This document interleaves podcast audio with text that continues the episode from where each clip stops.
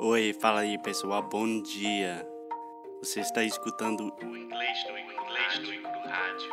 I am your host, Foster Hodge. This is your daily dose of English.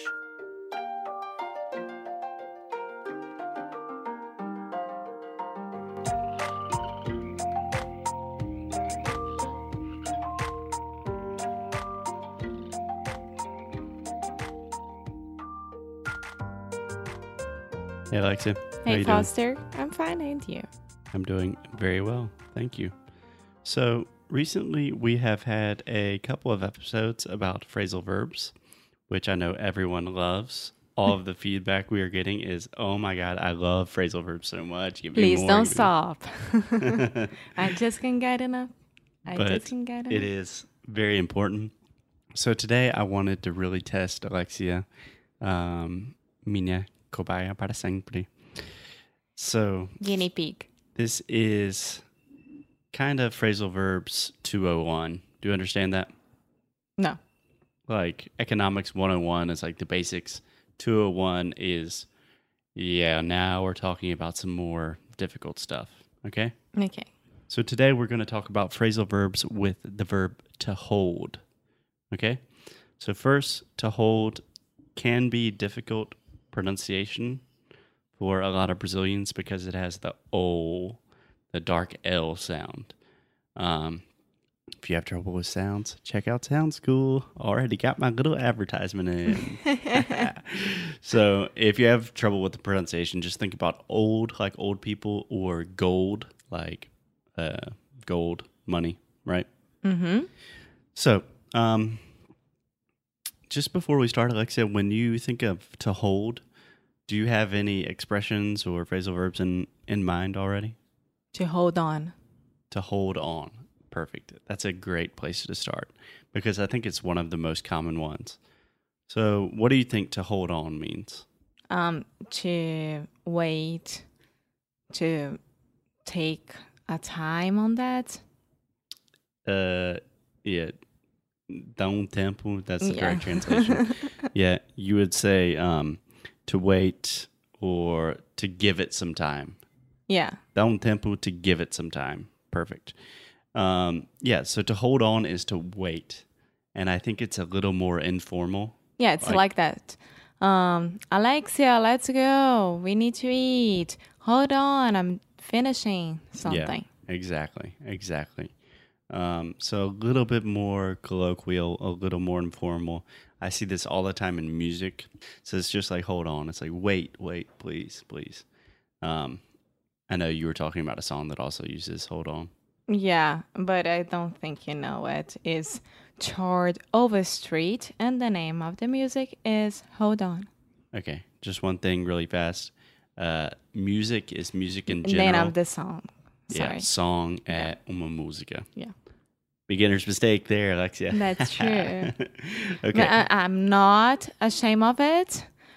no, you should not be Yeah. ashamed. And just for anyone that's interesting interested in doing direct one-on-one classes with me, I promise I will always be nicer to you than I am to Alexia, just because we've known each other for almost three years. And, and, I can do these kind of things. and that's true. I already seen him giving classes a lot, and I'm always jealous. Okay, so we have to hold on, which means to wait, right? Um, but we also have a phrase that I really like, which is hold up.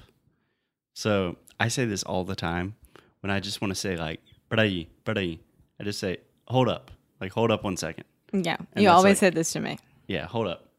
Like, hey Foster, let's go. It's like hold up, hold up, or you know, um, are you ready? Hold up. And it's the same thing as hold on. It's just wait. Or in the middle of an argument, like, hold up, are you saying this to me? Yeah, it could be hold on. It's just wait. Yeah. Yeah. it's just wait. So hold on and hold up, essentially the same thing. Hold up can also be to hold somebody up is like a bank robbery, but that's much less common. And I hope that my English students are not, you know, using my English Planning on rob a bank. rob banks. Well, maybe uh, after La Casa de Papel. Yeah, I knew Alexia was going to talk about La Casa de Papel. Porque estamos en Buenos Aires, entonces estamos practicando nuestro español Sí. con La Casa de Papel, una serie de Netflix que es increíble. Do you want to speak Spanish? No, thank Okay. you. cool. Cool. So we have to uh, hold on and to hold up, which are very similar. There are also some more practical things with hold, like to hold together. Um, do you know what that means? Um, no. I imagine it's something t- that you do to not break. Yeah, kind of like um, stay together, stick together. So it can be very practical, like this tape or something, or this material holds everything together. Like the this part of the table is held together with the screws or Yeah. something. Or it can be a more figurative, like my mom is the one that holds the family together, and that keeps everyone together, you know, with her love or Yeah. something like that. Cool. So to hold together, that's a good a good one as well. Mhm. It can be practical or a little more metaphorical. When we started out talking about um, hold on and hold up, which means wait, wait. There's also another phrasal verb with to hold that I really love, which is to hold out for. Do you have any idea what this means? I have no idea. Okay, so when you hold out for something, it means you're waiting for something better. It means you already have options, but you're holding out for something else. Does that make sense? Yes, it makes sense, but I, I think I would use I'm holding on the best re- dessert. No. So Yeah, if you're holding. It's wrong, but Yeah. Okay. So hold on means wait. Hold out for means to wait for something that you are anticipating that will happen in the future. So you were using the example of dessert, like sobremesa. So you could say, I'm holding out for the chocolate cake. um, can we mix with the last episode about look, uh, to look and holding, hold out for? Could it be like I'm looking forward as well? Yeah. So you hold out for something that you are looking forward to. Yeah. Like, yeah, I think I'm going to hold out for the chocolate cake because I'm really looking forward to it. Right? Or I'm really looking forward to going to Harvard for university. So I'm going to hold out for that application before I commit to other universities. Yeah. So that's like super, super advanced in terms of syntax and the sentences.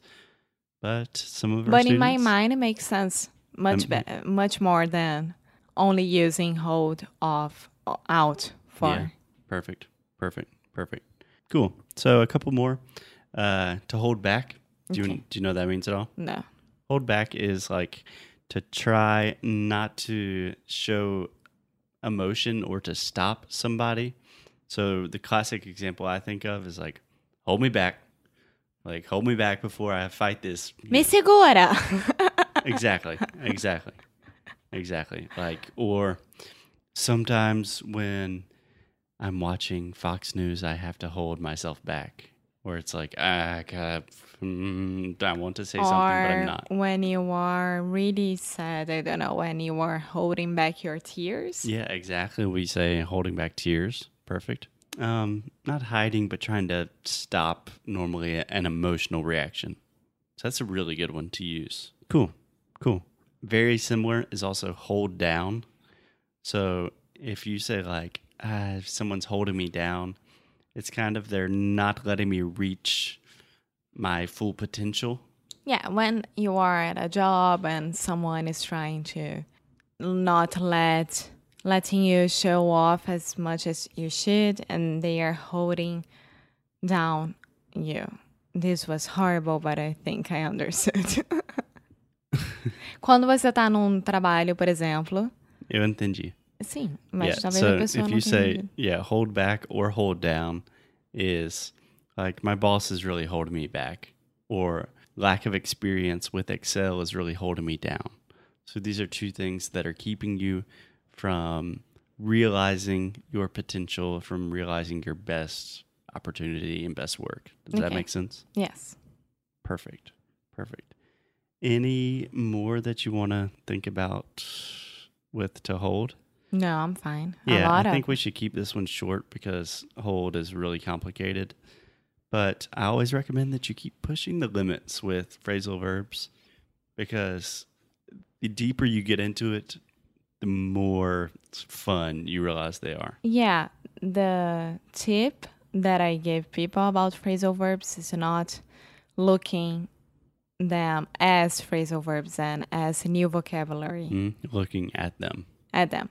Which is a phrasal verb. Yeah. So the more you know about the vocabulary, the more you can speak. Exactly. So the more you know about phrasal verbs, the more you can speak. Exactly. And none of these things are separate or isolated.